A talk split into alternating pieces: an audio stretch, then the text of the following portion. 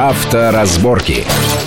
Итак, мы продолжаем нашу программу, обсуждаем, сколько нам придется платить за новые машины, за старые машины, за ремонт автомобилей, за техобслуживание, за ремонт, за страховку и так далее, с учетом того, что происходит на нашем рублево-валютном рынке. Мы остановились на техобслуживании, на ремонте. Вот такая версия, что ремонт э, производится нашими рабочими руками, зарплата рублевые практически нигде не повышается, было бы странно сейчас в этом деле. Почему стоимость самого ремонта, труда, нормы часа, я оставляю за скобками запчасти, естественно, э, должна вырасти.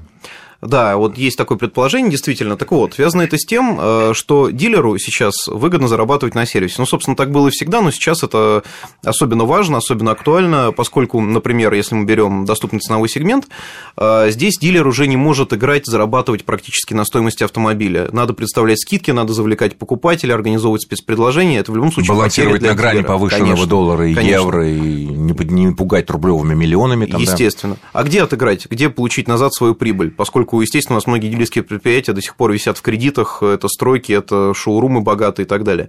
Что делать? Сервис. И сервис, прежде всего, стоимость обслуживания действительно зависит от нормы часа, от того, сколько человек там, по нормативам производителя должен там, вот, за какое-то определенное время какую работу сделать. И это, в общем-то, клондайк получается, потому что, с одной стороны, ну что, стоит норма час полторы тысячи рублей, а будет стоить 1600. Но это один норма час. А, допустим, если там на ТО отводится там 3-4 часа, это уже совсем другие деньги, но это, другое повышение. Но все таки это повышение экономически не обосновано. А, скажем так, оно косвенно обосновано, я бы так вот назвал. Всем плохо, мы тоже должны как-то чем-то компенсировать, Конечно. потому что мы снижаем свою маржу маржу на продаже запчастей или на продаже э, самих новых автомобилей. А в этом связи возникает вот судьба дилеров. Не то, что нас особо их, она их волнует. Нет, ну приятно, когда кругом у нас там в Москве, в других городах огромное количество красивых шоурумов, красивых там флажки развиваются, машины стоят. Да, ну, в общем, не особо нас волнует судьба этого бизнеса, но есть проблема такая, ведь огромное количество дилеров предлагают свою дилерскую гарантию, дополнительную к новым э, автомобилям. Вот, допустим, два года на европейцев идет гарантия производителя, заплатите нам, я не знаю, сколько-то там еще десятков тысяч рублей, будет у вас гарантия на 3-4 там, э, года. Ведь если дилер разоряется, то эта гарантия, конечно, пропадает, потому что, ну, что ну, нету как бы, экономического да, субъекта. Это понятно, надо это иметь в виду. Но, с другой стороны, вот э, на твой взгляд, э, судьба крупных или там средних дилеров, они вы, выстоят все или есть шанс, что кто-нибудь может слопнуться? В основной массе, да, выстоит, естественно, но не исключены потери. И сейчас об этом пока никто не говорит, поскольку, в принципе, ситуация радужная, да, там в ноябре падение продаж практически остановилось, в декабре сейчас, Наверняка информации, будет рост. опять же, да, склады у всех практически пустые, дилеры счастливы. Они получили возможность сейчас за короткий период, период времени сбыть склады, получить прибыль свою, все отлично отлично. Но, Но том, это они будет... получили прибыль потому, что они продавали машины, которые они купили, оплатили еще по старому соотношению рубля и доллара или евро. Естественно. Да, они заплатили за машину там 20 тысяч евро по летнему курсу, а сейчас эта машина стоит уже совершенно другие деньги. Ну, тем не менее, э, там, по моей информации, в общем-то, дилеры довольны этой ситуацией и хотя бы за счет объемов э, попытались отыграть часть, допустим, потерь. Да? Но что будет в январе-феврале, пока, в общем-то, никто не говорит. И то, что будут затруднения, совершенно точно. И то, что падение продаж продолжится, это, в общем-то, тоже очевидный факт. И здесь, э, ну, скорее всего, естественно, в наиболее безопасном положении находятся крупные мультибрендовые салоны, у которых множество марок, где есть вероятность того, что одна марка, допустим, провалилась в популярности, а другая там провалилась, да, mm. то есть можно как-то играть какой-то баланс. Вот эти премиальные марки, которые могут, в общем-то, и не сильно упасть, да, э, есть совсем бюджетные, АвтоВАЗ и какие-то бюджетные машины, там, я не знаю, Рено, э, которые тоже могут не сильно просесть. Просят наверняка самый средний. Э, скорее всего, да? да, учитывая, что у нас уже Ныне... типичный автомобиль гольф-класса по стоимости приближается к миллиону, а то и выше, то да, Ну, то есть является... ценой от нынешней рублевой ценой, от 700, там, я не знаю, там, до миллиона двести, до миллиона триста, эти, наверное, просядут больше всего.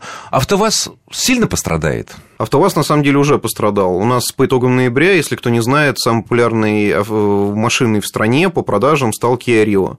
Да, это, можно сказать, что формально российский автомобиль, но, тем не менее, это впервые, когда иномарка обогнала отечественную продукцию, исконно отечественную, в данном случае Лада Гранта, которая долго держала, да, долго держала первенство. И, в общем-то, это уже такой тревожный звонок для АвтоВАЗа.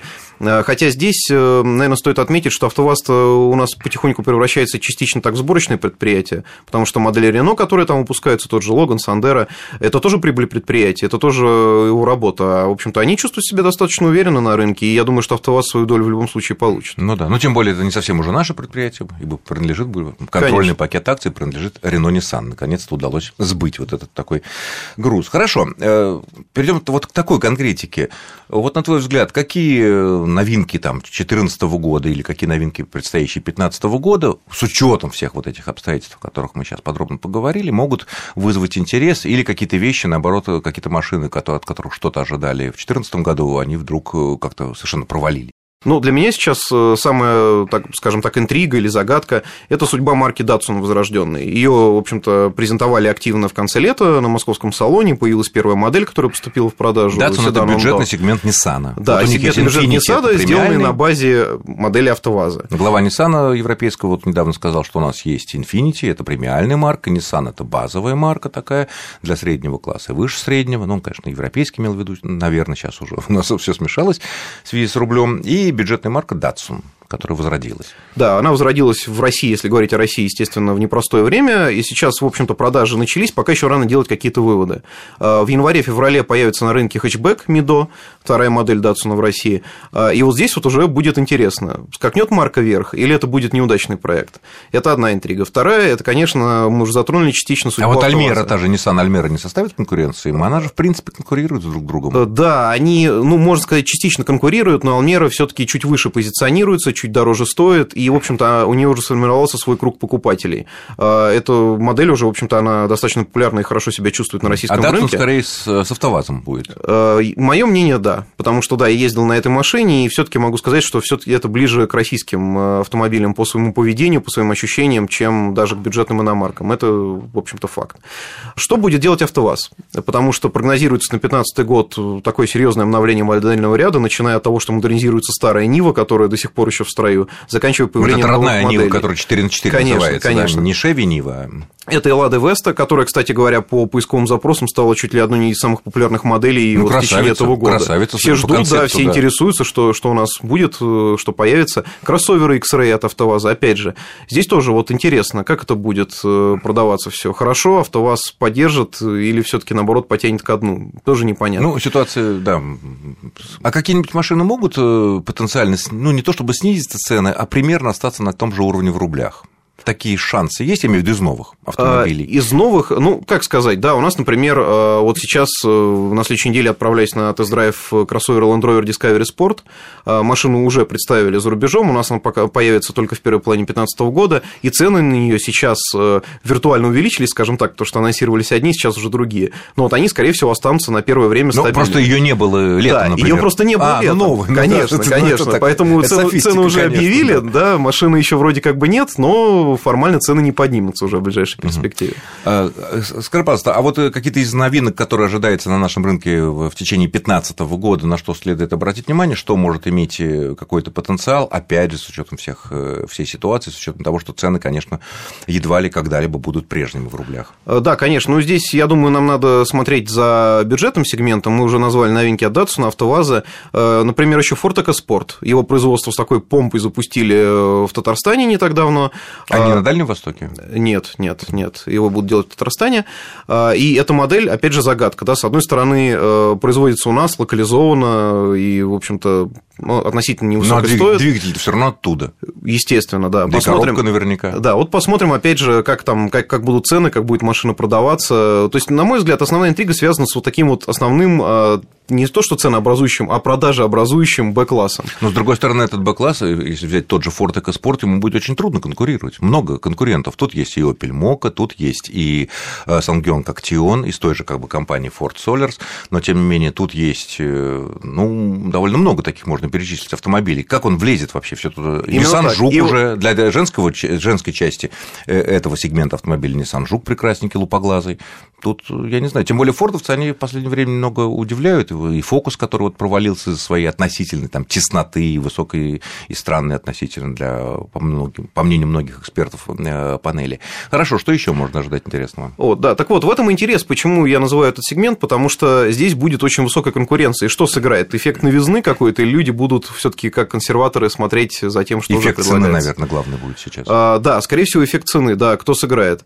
Э, из бюджетного сегмента, э, ну, если, например, говорить о таких популярных марках, как Nissan, он уже, в общем-то, кроме X-Trail, все свои новинки выдал в 2014 году. Кстати, очень удачно. В принципе, угу. период Nissan поднялся, да, и Кашкай хорошо Да, будем ждать сюрпризов от э, корейских компаний, потому что весной в Россию, как обещают, придет обновленный Rio, который сейчас, вот я уже упомянул, он стал лидером по продажам. В старой версии, подчеркну, если Hyundai Solaris обновился и все-таки не смог совершить вот этот рывок вперед, то Rio даже в старом варианте вышел в лидеры продаж. Это, мне кажется, серьезно. Ну, потому что у корейцев в целом, можно сказать, аккуратно так оценить, что очень такая э, консервативная ценовая политика, и из всех них они по...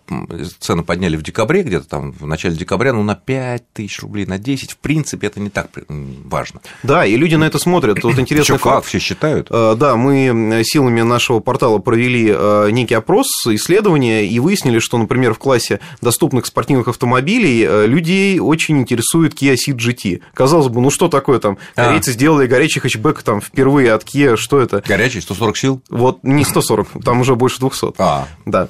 Но, тем не менее, да, людей интересует, людей интересует цена, потому что я получаю вроде как спортивный автомобиль за недорого. Уже и выглядит как спортивный автомобиль, да, едет почти автомобиль. как спортивный автомобиль.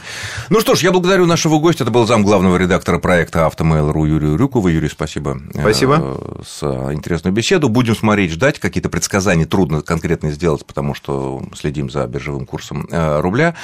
Ну, вот. ну и всех уже надо готовиться к Новому году, быть аккуратным, чтобы все-таки встретить этот хороший праздник в неплохом, по, по крайней мере, настроении. Счастливо. С вами был Александр Злобин. Авторазборки.